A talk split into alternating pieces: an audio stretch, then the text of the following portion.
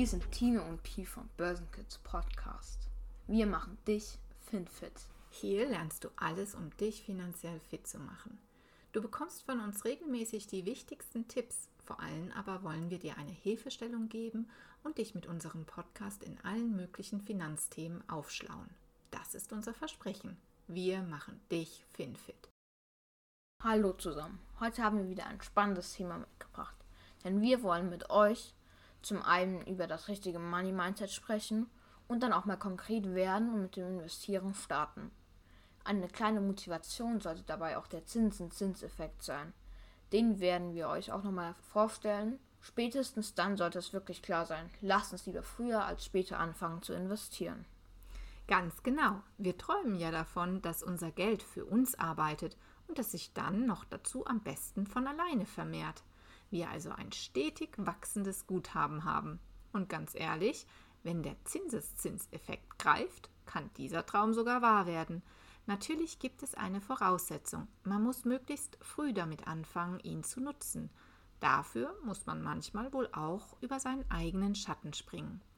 Bestimmt habt ihr schon einmal von Leuten gehört, die viel Geld an der Börse verloren haben. Was habt ihr dabei gedacht? Entweder Pech gehabt beim nächsten Mal wird's besser? Oder habt ihr vielleicht gedacht, ja, ja, die Börse halt, ist genauso wie ins Casino gehen, reines Glücksspiel. Hm, also wenn ihr das gedacht habt, also Börse ist ein Glücksspiel und man kann da eh nichts gewinnen, dann müssen wir auf jeden Fall erstmal an unserer Einstellung zum Geld und zum Investieren ran. Lasst uns also kurz über das Money Mindset re reden. Money Mindset reden.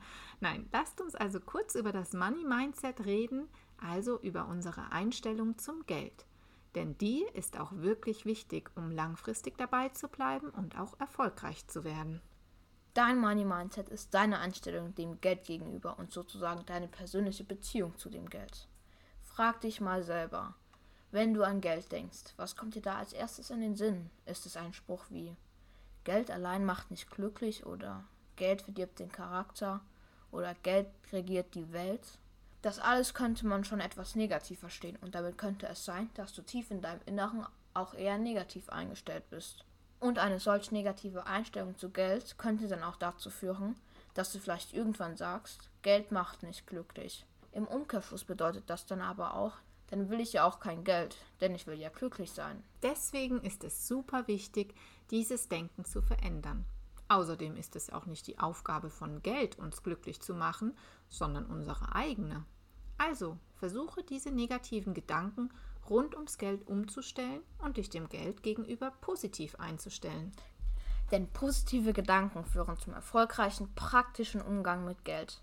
Denn wenn du die Börse oder das Investieren in Aktien und Fonds als ein Glücksspiel ansiehst oder es nicht für gut erachtest, wirst du keine positive Interesse daran entwickeln. Und mangelndes Interesse am Investieren reduziert die Wahrscheinlichkeit, langfristig auch ein Vermögen aufbauen zu können und erfolgreich zu sein. Übrigens kann man diesen Effekt, also die Frage, wie die Einstellung zum Geld, also das Money Mindset, auf dein Einkommen und Vermögen wirkt, diesen Effekt kann man wirklich messen. Ein amerikanisches Meinungsforschungsinstitut hat nämlich eine Umfrage mit Amerikanern zu ihren Einstellungen zu Geld und Vermögen durchgeführt. Eine der Fragen zielte darauf ab, ob Geld die Wurzel alles Bösen sei. Im Ergebnis zeigte sich, dass Personen mit einer positiven Grundhaltung zu Geld unter sonst gleichen Umständen ein höheres Einkommen und auch ein höheres Vermögen hatten als die Personen, die eine geldfeindliche Einstellung haben. Also, insofern sehe Geld als einen Partner und den Vermögensaufbau als eine natürliche positive Sache an. Neben dieser positiven Grundhaltung dem Geld gegenüber solltest du dich aber auch immer selber mit den folgenden Einstellungen, also einem weiteren Money Mindset, an den Vermögensaufbau machen. Erstens, bleib geduldig. Ganz ehrlich, ohne Geduld geht beim Investieren gar nichts. Wenn du schnelle Gewinne machen willst, dann wirst du entweder viel zu viel Zeit oder viel zu viel Geld investieren müssen und hast dabei aber dennoch ein unweit größeres Risiko, alles wieder zu verlieren. Stattdessen denke lieber ganz entspannt in großen Zeiträumen und werde nicht nervös, wenn sich mal die Börse nach unten bewegt. Dein Geld wird durch den Zinseszins anfangen, von ganz alleine zu wachsen. Zweitens, bleib bescheiden. Ja, ich weiß. Du bist auf Instagram oder YouTube unterwegs und kriegst ständig diese tollen jungen Leute reingespült, die in kürzester Zeit die dicksten Gewinne eingefangen haben und durch cleveres Trading mega viel Geld verdienen. Ganz ehrlich, streich die Hälfte davon einfach weg. Denn es wird wahrscheinlich nicht wahr sein. Und für die andere Hälfte freu dich mit ihnen und schau dir gerne an, wie sie es gemacht haben. Aber nimm es doch nicht zu ernst. Dein Ziel sollte es sein, stetig etwas Geld wegzulegen, viel in dein eigenes Wissen zu investieren und nach Chancen zu suchen, vielleicht Unternehmen zu gründen. Dein Ziel sollte aber nicht sein, über Nacht zum Millionär zu werden. Denn dann fehlt dir wahrscheinlich das Wissen und vor allem das Money Mindset, sein Geld auch beisammen halten zu können. Und wie oft hat man schon von diesen Lotto-Millionären gelesen, die nach kürzester Zeit alles verbrannt haben. Siehst du? Drittens, sei aber richtig entschlossen. Denke an dein Warum, also welches Ziel du hast und leg los. Dass du dir einen Podcast anhörst, hier, das ist schon mal das Beste überhaupt. Das zeigt ja, dass du aus deinen Finanzen was machen möchtest. Also, perfekt zum Loslegen. Dein Money Mindset entscheidet sehr stark, wie du mit deinem Geld umgehst und wie sehr du finfit bist. Es ist wichtig, dass du positiv an das Thema herangehst und vor allem früh anfängst, dich mit Geld und Finanzen auseinanderzusetzen. Tine, du hast ja in unseren letzten Folgen schon einmal kurz angedeutet, dass du schon früh angefangen hast, mit einem Vorsparplan dein Geld zu investieren. Hast du denn dabei dann auch einen Zinseszins genutzt? Und erklär doch mal, was ist das genau? Ja, genau. Ehrlicherweise war mein Money Mindset damals eher von den Mickey Maus Heften und Dagobert Duck geprägt. Allerdings, immerhin, habe ich zumindest das Wichtigste beherzigt, denn ich habe früh angefangen, eine Kleinigkeit in einen Fondssparplan zu investieren. Und wie wir eingangs schon gesagt haben, der Zinseszinseffekt der lässt aus deinem Geld wie von Geisterhand mehr Geld entstehen. Also, was hat das mit diesem Zinseszinsen überhaupt nochmal auf sich? Zinseszinsen sind Zinsen, die auf Zinserträge gezahlt werden. Und das waren jetzt ganz viele Zs. Beim Zinseszinseffekt geht man also davon aus, dass die Erträge die Zinsen über einen längeren Zeitraum zusammen mit dem Anfangskapital zum selben Zinssatz wieder angelegt werden. Die eingenommenen Zinsen werden also nicht ausgegeben, die werden reinvestiert. Man nennt das dann auch thesauriert. Übersetzt heißt das einfach anhäufen oder eben alles in einem Topf belassen.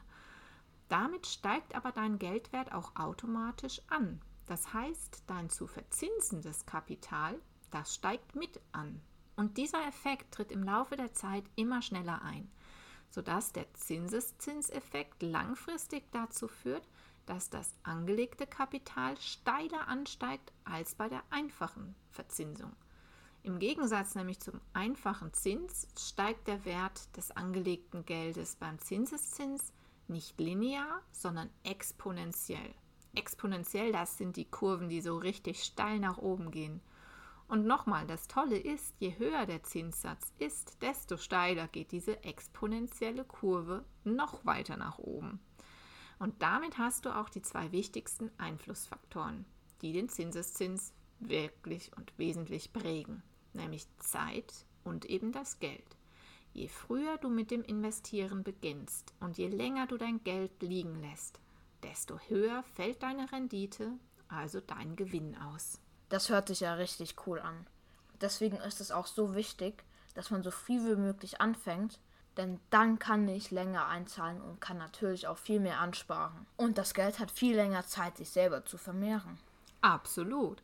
Und jetzt lasst uns anschauen, wie man das am geschicktesten nutzen kann. Also, wir gehen jetzt mal davon aus, dass wir noch Anfänger sind, also noch nicht so viel Wissen über die Börse haben. Allerdings, wir haben das richtige Money Mindset und wir wollen mit einem kleinen Geldbetrag starten. Nehmen wir an, jeden Monat könnten wir 25 Euro zur Seite legen. Da bietet sich an, einen ETF-Sparplan zu besparen. Was ist also ein ETF-Pi? Mit einem Exchange Traded Fund, kurz ETF, kaufen Anleger einen Anteil an einem Börsenindex, wie zum Beispiel dem DAX. dem deutschen Aktienindex oder dem Dow Jones. Das heißt, ETFs bilden einen Index möglichst genau nach und sind damit Wertpapiere, die wie Aktien an einer Börse gehandelt werden.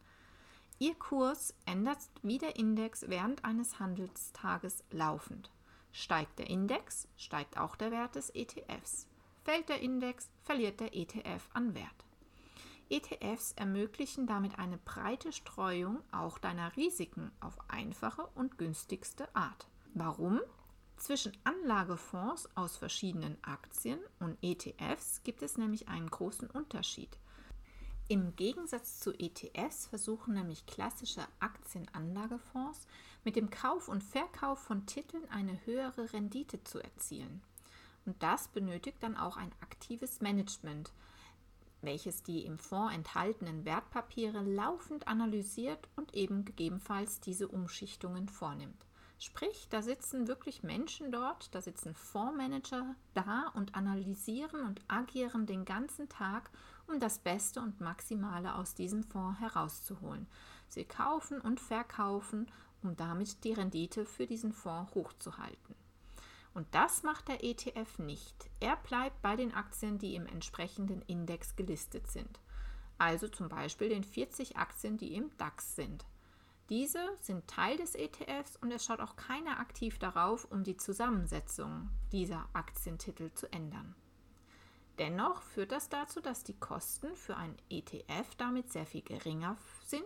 Man braucht nämlich keinen aktiven Fondsmanager und man kann dadurch sehr viel mehr Rendite unter Umständen machen. Sprich, der DAX, der steigt in dem Zeitraum von 2009 bis 2019 zum Beispiel im Durchschnitt 8,3 Prozent wenn der DAX so steigt, dann steigt auch der ETF und man hat ganz geringe Gebühren, die man dafür dann abziehen muss. Sprich, das ist eigentlich eine super Sache, insbesondere wenn man noch nicht so viel Erfahrung an der Börse hat, aber dennoch anfangen will. Ganz genau, damit kann man eigentlich gar nichts falsch machen. Wenn man den langen Atem mitbringt und das Geld wirklich einfach zur Seite legen kann und erst in zehn Jahren oder so wieder reinschauen möchte, was für ein kleines Vermögen sich angehäuft hat, dann ist das doch super. Also, was hindert dich daran? Leg einfach los. Wenn du noch kein Depot hast, dann empfehlen wir dir, komm direkt zum Einstieg. Aber ansonsten ist wirklich das einzig Wichtige, leg einfach los. Unser Podcast wird jeden Sonntag erscheinen. Hör uns gerne unter der Woche zum Beispiel auf dem Weg zur Schule. Wenn du nichts mehr verpassen willst, abonniere doch unseren Podcast, zum Beispiel bei iTunes. Oder bei Spotify oder komm auf unsere Homepage unter www.börsenkids.com und melde dich zu unserem Newsletter an. Und zum Abschluss noch eine Bitte. Wenn dir unser Podcast gefällt, schreib doch eine kurze Rezession auf iTunes und empfehle ihn an deine Freunden weiter. Du tust uns damit einen sehr großen Gefallen. Wir wünschen dir eine gute Zeit und freuen uns jetzt schon, wenn du bei der nächsten Folge wieder dabei bist. Bis dahin. Börsenkids, wir, wir machen dich finfit.